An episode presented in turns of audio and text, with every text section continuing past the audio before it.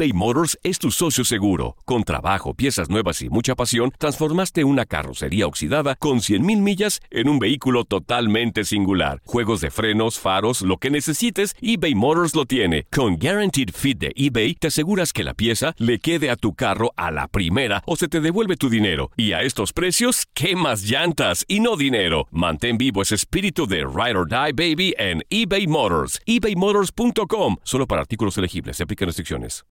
El siguiente podcast es una presentación exclusiva de Euforia On Demand. Atrévete a cruzar el umbral de lo desconocido con los misterios clasificados como los códigos paranormales, enigmas que desafían a la ciencia, conspiraciones y creencias insólitas, fenómenos paranormales, bestiario mitológico, invitados especiales, la bitácora insólita, el diario de un investigador. Todo esto y mucho más por univision.com con Antonio Zamudio. Comenzamos.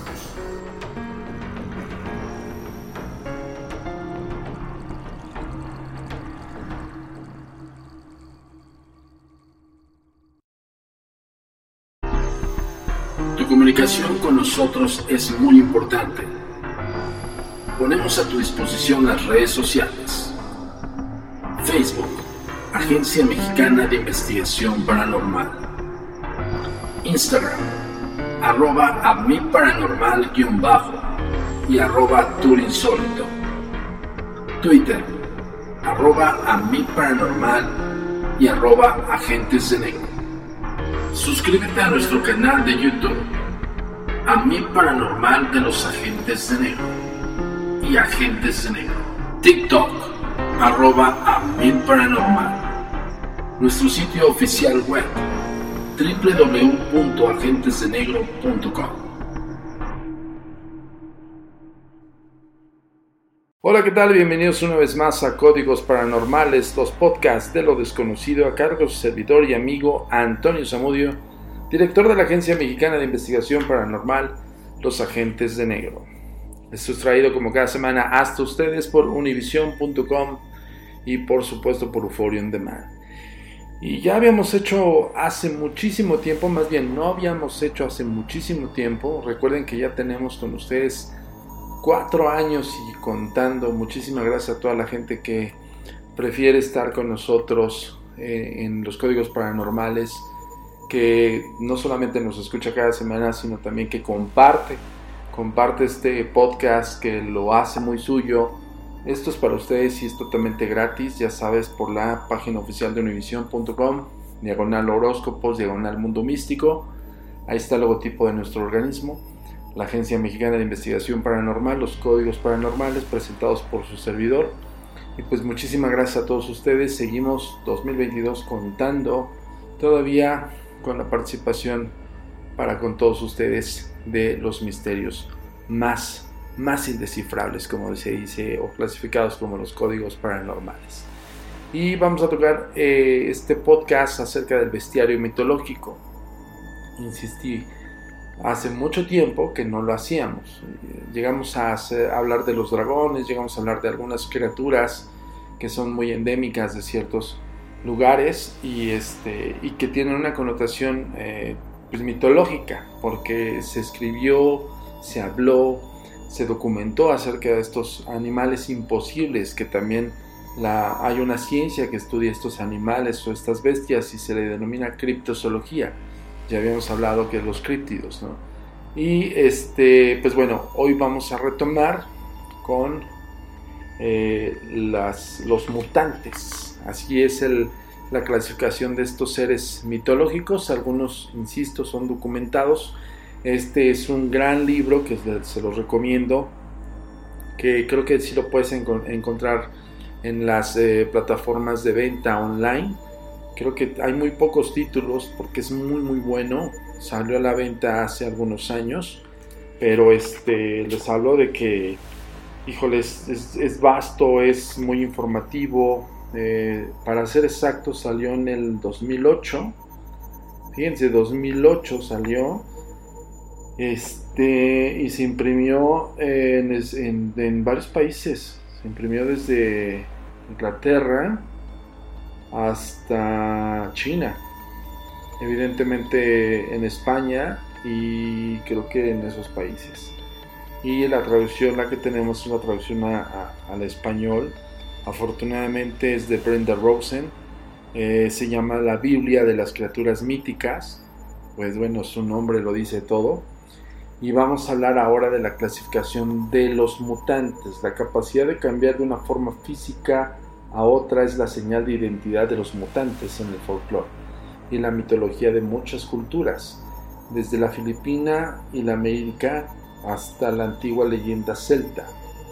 Y, y se arranca de lleno con el material, es, es lo que me encanta, es como no, no es como tan, tan este, teórico este, este gran libro, aunque evidentemente hay un fundamento documental en cada bestia, ¿eh? debo decirles. O sea, profundiza, da un, un concepto de lo que estamos hablando, de la clasificación de los mutantes muy corta, así como de otras criaturas, y se va de lleno a las criaturas. Y perdón por la pronunciación, hay, hay, hay este, nombres que sí se ven súper, pues que se leen súper extraños. Discúlpenme ustedes si no lo pronuncio bien, si están escuchando el podcast en algún país donde viene esta, esta bestia mitológica, les pido una disculpa con antelación porque la pronunciación pues es sumamente difícil. No, no sé cómo, cómo se pueda sonar, cómo se pueda pronunciar bien. Voy a intentarlo lo más eh, nítido posible y lo mejor que se escuche. Ok, empezamos con el Last Wank. Se escribe así,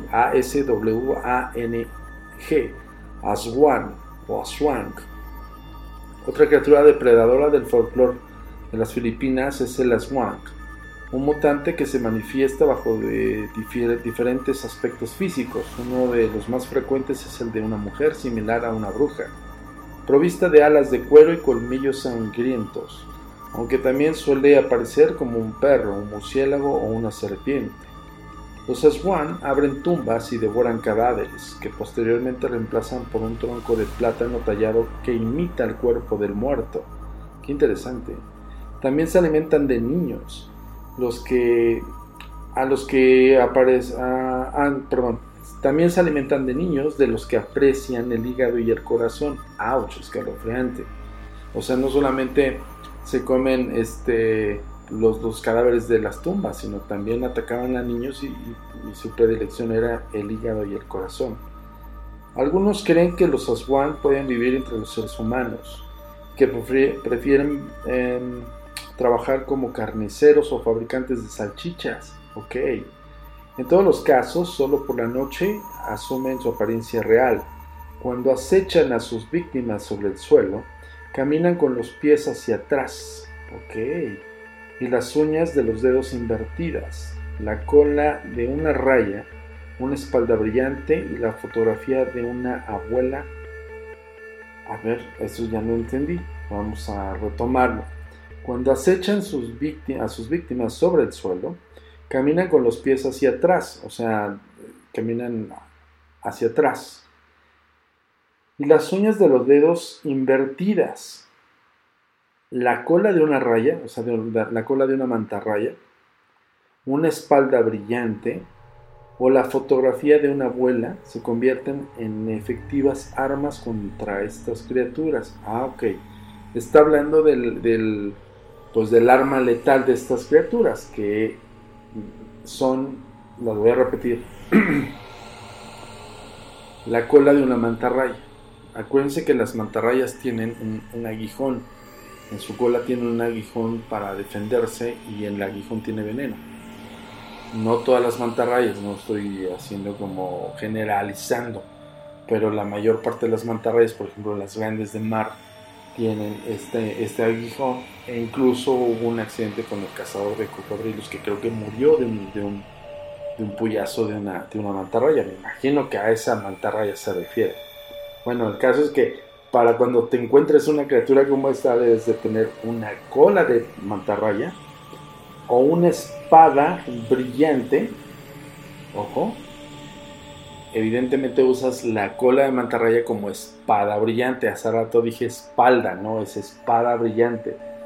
Esta, esta es un arma que yo creo que si la pules pues ya es brillante porque te dice que hay una espada brillante que también la puede matar o la fotografía de una abuela.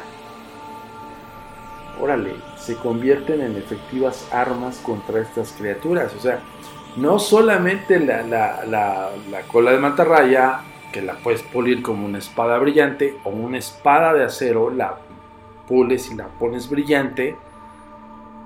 Pero lo más infalible, y eso es lo más curioso y lo interesante de, este, de esta criatura mítica, es que la puedes matar con la fotografía de una abuela, de una abuelita, de tu abuelita, de, la abuelita de un amigo, no sé. Es muy curioso y es muy chistoso. Algunos también creen que al echar, el echar sal sobre el swan se consigue quemarle la piel.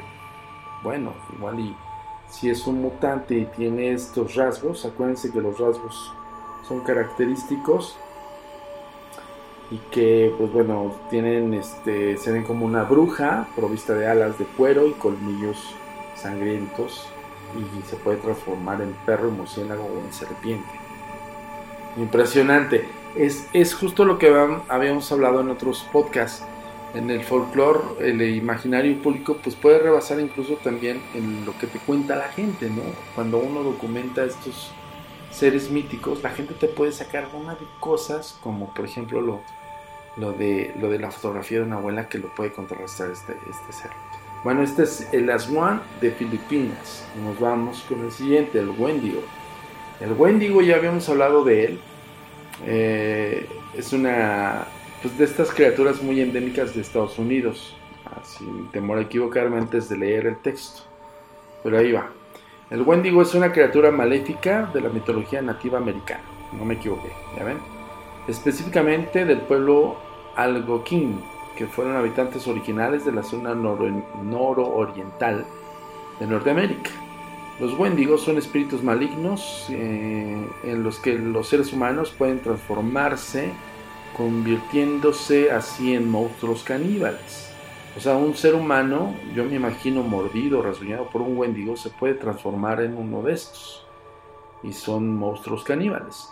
En algunas ilustraciones los wendigos son altos, eh, descarnados y esqueléticos, de piel cenicienta, ojos muy hundidos y un desagradable olor a carne en descomposición. En otras, la criatura es una bestia gigantesca con colmillos y cuernos que aumenta el tamaño con cada persona que devora. Eso sí lo había escuchado. todas las tradiciones Algoquín asocian al Wendigo con el invierno, el norte, el frío y la hambruna y la muerte por inanición. Si un humano tomaba la decisión de comer carne de otro como resultado de la hambruna, corría el riesgo de convertirse en un Wendigo, un monstruo violento e insaciable, obsesionado por comer carne humana. Quizá las historias sobre el Wendigo se convirtieron en una herramienta disuasoria cultural que impidió el desarrollo del canibalismo, en especial durante las épocas de la penuria extrema. Y es justo lo que iba a comentar.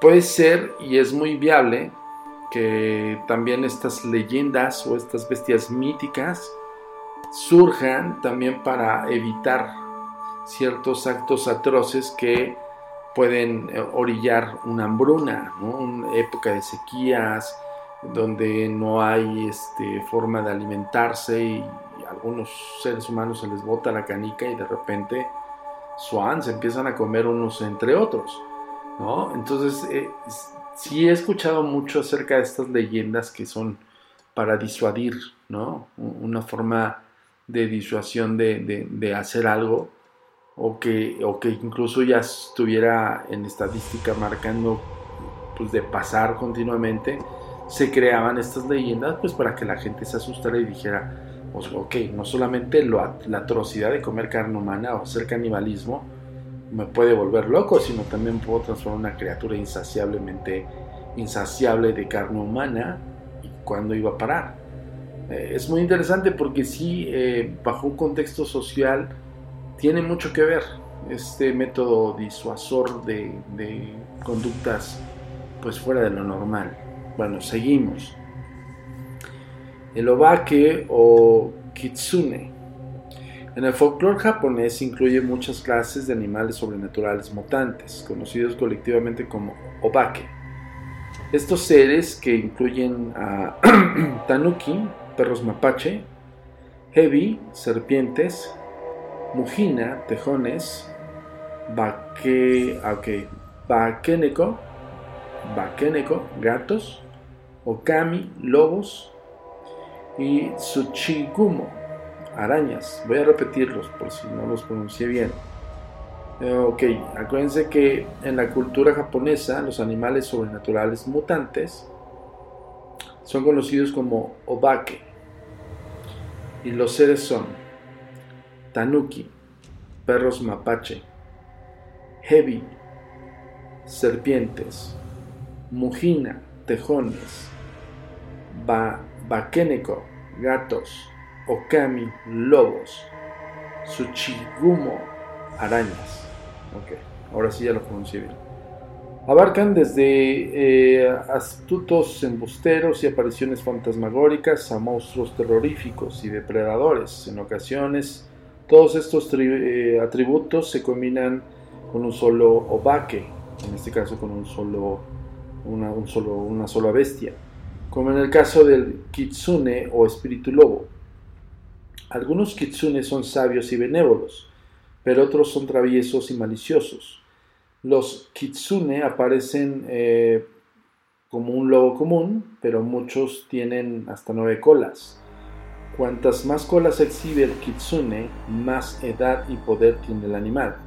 Según algunas historias, solo el kitsune, que ha vivido mil años, tiene nueve colas. El animal que ha superado el siglo de vida desarrolla la habilidad de asumir forma humana. Esto es muy, sí, eso sí es cierto y es muy endémico del folclore japonés. Incluso hay muchas series que giran en torno a estos, a estos seres, al kitsune. Comúnmente coloca una hoja amplia o un cráneo sobre su cabeza y se transforma en una hermosa joven o en un anciano. En el Japón medieval, cualquier joven que apareciera solo al anochecer era considerado un kitsune. El kitsune humano suele revelar su verdadera naturaleza cuando no consigue esconder sus colas o proyecta una sombra con forma de lobo. Ok, hay una imagen eh, padrísima, una ilustración padrísima donde se ve una especie como de zorro con nueve colas está representado por el folclore eh, japonés. Vamos a subir las imágenes en las redes sociales. Acuérdense que este es un podcast, pero si quieres verlos, puedes este, checarlo directamente en las redes sociales o eh, incluso de vez en cuando subimos artículos especiales para la, para la página de univision.com, en la página de Mundo Místico. Y también hacemos artículos muchas veces de los podcasts, entonces ahí para que te des una vuelta. Bueno, y seguimos. Dentro de la clasificación de, los mutantes en el bestiario, siguen las posesiones demoníacas, que sí podría ser como, una, un concepto de mutante, porque al final del día pues es una eh, influencia maligna por parte de un espíritu maligno, un demonio, y puede ser que una persona se transmute o se transforme en algo que no lo es. Por eso no lo veo tan descabellado. Bueno, posesiones demoníacas. los kitsune demoníacos Hablando de los kitsune, habíamos hablado que es un espíritu, una bestia mitológica japonesa y el kitsune, acuérdense que es como una especie de, de, lobo o de zorro con nueve colas. Cuando se ve un kitsune con nueve colas, tiene más de mil años. Y aquí habla de las posesiones demoníacas dentro de un subtema del propio kitsune. Ok, ya explicado, seguimos. Los kitsune demoníacos también pueden poseer a seres humanos o volverles locos. Un kitsune que busca entrar en una joven se introduce en ella por sus uñas o a través de sus pechos. La mujer entonces comienza a parecerse a un lobo y a tener un apetito voraz. Como dicho animal, también puede salir desnuda a la calle y correr y gritar aullar como un lobo o echar espuma por la boca. Me suena como a la rabia, pero bueno. En otros relatos, los kitsune tienen la capacidad de generar fuego desde su cola, distorsionar el tiempo y el espacio y volverse invisibles y adoptar otras formas terroríficas como un árbol gigante o una segunda luna en el cielo. Los kitsune monstruosos pueden comportarse como los vampiros o los sucubus, eh, alimentarse de la fuerza vital de los seres vivos a través del contacto, del contacto sexual.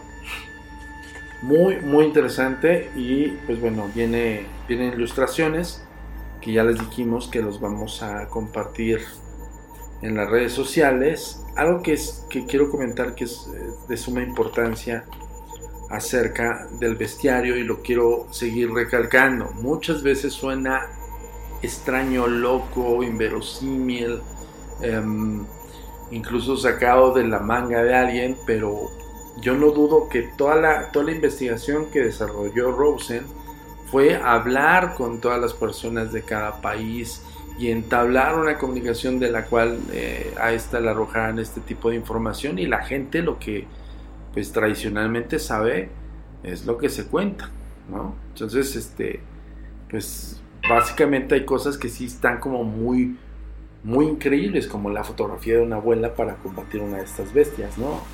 Es que me, dio como, me dio como, como, como chiste, pero también digo, tiene lógica porque, no sé, hace 20 años, 50 años, 60 años o 100, se contaba eso, pues tiene, tuvo que haber funcionado de alguna manera, ¿no?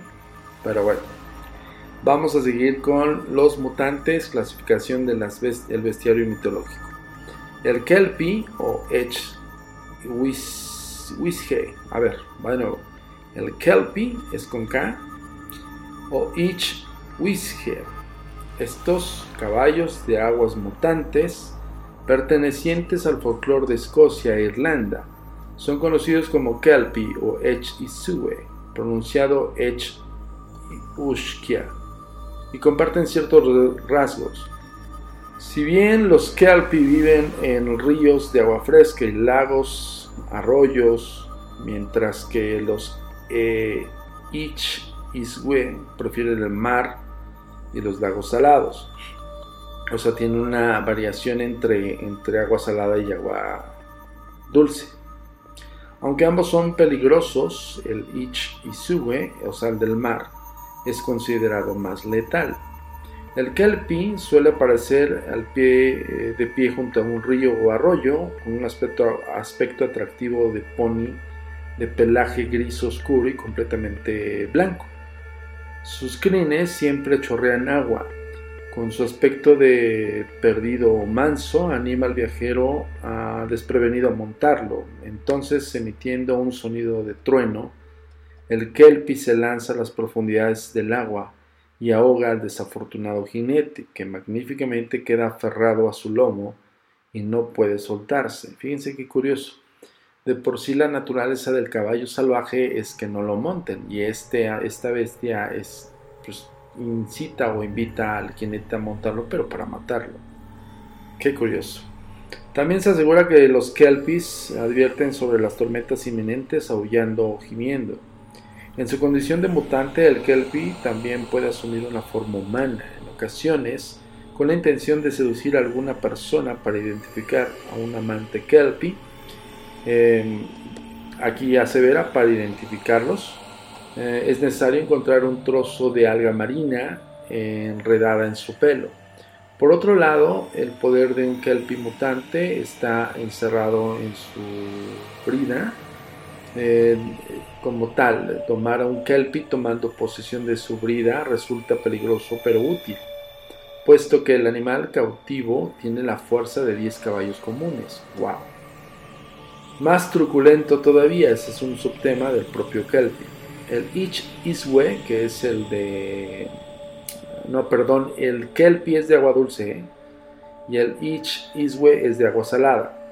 No se contenta con ahogar a sus víctimas. Una vez que el jinete ha montado, la criatura se sumerge en el agua y destroza a la persona, devorando todo su cuerpo a excepción del hígado. En cierta ocasión, en los alrededores de Al Aberfield, en Escocia, Siete niñas y un pequeño caminaban junto al lago cuando vieron a un pony pastando. Una a una las niñas montaron en el lomo del animal, que mágicamente expandió su cuerpo para acomodarlas. Al ver la escena, el niño escapó y observó horrorizado que el pony se sumergía en el agua. A la mañana siguiente los hígados de las siete criaturas aparentemente pues totalmente limpios los hígados, o sea, destrozó a todas las niñas menos los hígados, aparecieron en la orilla arrastrados por la corriente. Qué escalofriante, qué rarísimo. Y ponen en la figura del Kelpie, que es como una especie de, pues, de caballo, o sea, literal, con el crin escurriendo de agua. Está muy padre la ilustración, es como de color grisáceo, blanco, negro. Y los ojos rojos, y está súper diabólico, está impresionante. Está padrísimo. Bueno, eh, dentro de este bestiario llegamos hasta el Kelpie. Acuérdense que eh, nombramos tres bestias. Aswan, que es la eh, criatura depredadora del folclore filipino. El Aswan. Y acuérdense que es una especie como de bruja con alas de murciélago o alas de dragón. Y, este, y, tiene la particularidad que camina con los pies hacia atrás. O sea, tú ves este, esta inminente bestia y, para acercarse a ti camina de espaldas, está impresionante. Y que pueden contrarrestarlo eh, o pueden ser como un arma letal la cola de una mantarraya, que es este arpón que tienen estos animalitos y que tienen veneno, ¿no? La espada brillante que podría funcionar la cola de la mantarraya, el arpón este que lo puedes pulir y demás, aparte que tiene el veneno de la raya y por si fuera poco, la fotografía de tu abue. O sea que creo que es lo más infalible. De verdad, digo, tomando muy en cuenta la seriedad del el bestiario, ojo. Pero suena súper, súper loco y súper chistoso. Y yo, yo me imagino que debe de ser como con un concepto de devoción hacia nuestros familiares. Evidentemente cuando cargamos la fotografía de un familiar, pues le rendimos devoción, amor, culto, como quieran verlo y este, pero pues es como la imagencita de, de, una religión, de una virgen, de un santo. Tendrías la fotografía de tu abuelita para quienes amamos y adoramos a nuestras abuelas. No dudo que tuvieras una fotografía de tu abuela. Y sí, también había como, como cuando te sentías mal, cuando estabas asustado, cuando estabas desesperado, veías la fotografía de tu familiar y te, te hacía un aliciente. Entonces yo no dudo que el Aswan pues se surre los calzones al ver a tu abuela. Padrísimo. Y vimos también el Wendigo. El Wendigo es una criatura maléfica eh, dentro de la mitología nativa americana de los Estados Unidos. Acuérdense que el Wendigo es un ser mutante que eh, resultó ser como muy, muy importante darle una mención para cuando había sequías y hambrunas y advertirle a la gente que si comía carne humana se podrían transformar en un Wendigo. Y un Wendigo era un ser muy maléfico, un espíritu maléfico que se alimentaba de seres humanos, ¿no? Este, que son de, son altos, son descarnados, o sea, su, su piel casi no se ve y son esqueléticos y los ojos los tiene hundidos y tiene un desagradable olor a carne podrida dentro del bestiario es el Wendigo. Eh, también habíamos, hablado que también es, que es visto como una criatura gigantesca con colmillos y cuernos y que aumentaba su tamaño dependiendo del alimento de, cada ser humano que se echaba al plato. También vimos hoy el obake o el kitsune, que son estos eh, demonios o animales mutantes mitológicos de la cultura japonesa. Acuérdense que hablamos acerca de que están incluidos los tanuki, los perros mapache, los ebi, los, la serpiente, los makuin, la magina, los tejones, el bakeneko, que son los gatos, el okami, que son los lobos, y el tsuchigumo, que son las arañas. Ahora sí ya lo pronuncié mejor pero principalmente nos concentramos en el kitsune, que es una especie de lobo o zorro con nueve colas, que está dentro del folclore eh, absolutamente japonés.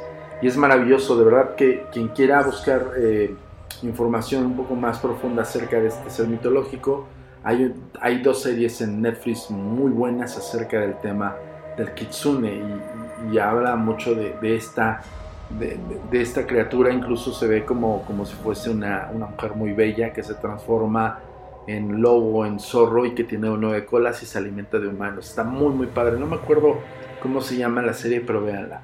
Y por último hablamos del Kelpie o, eh, Itsuge, que son perdón, que son estos eh, seres eh, equinos que pues representan pues, un pony para que los montes o un jinete los sumergen en el agua, los ahogan y los matan, los devoran. Y curiosamente algunos no se comen los cielos. Yo me despido por hoy, no sin antes recordarte que cada semana nos vemos aquí con los códigos paranormales. Estos son códigos en corto o códigos paranormales en corto. Ya inventé el hashtag porque eh, no es como un caso completo. Ya ven que hemos abarcado a veces más de una hora cuando hablamos de un caso. Esto es como el brevario cultural de los códigos paranormales dentro del bestiario del bestiario mitológico. Yo soy Antonio Zamudio, director de la Agencia Mexicana de Investigación Paranormal los Agentes de Negro. Nos vemos la próxima semana con otra entrega más de los Códigos Paranormales. Hasta la próxima. Tu comunicación con nosotros es muy importante. Ponemos a tu disposición las redes sociales. Facebook, Agencia Mexicana de Investigación Paranormal. Instagram, arroba a mi paranormal-bajo y arroba turinsólito. Twitter, arroba a mi paranormal y arroba agentes de negro. Suscríbete a nuestro canal de YouTube, a mi paranormal de los agentes de negro y agentes de negro. TikTok, arroba a mi paranormal. Nuestro sitio oficial web, www.agentesdenegro.com.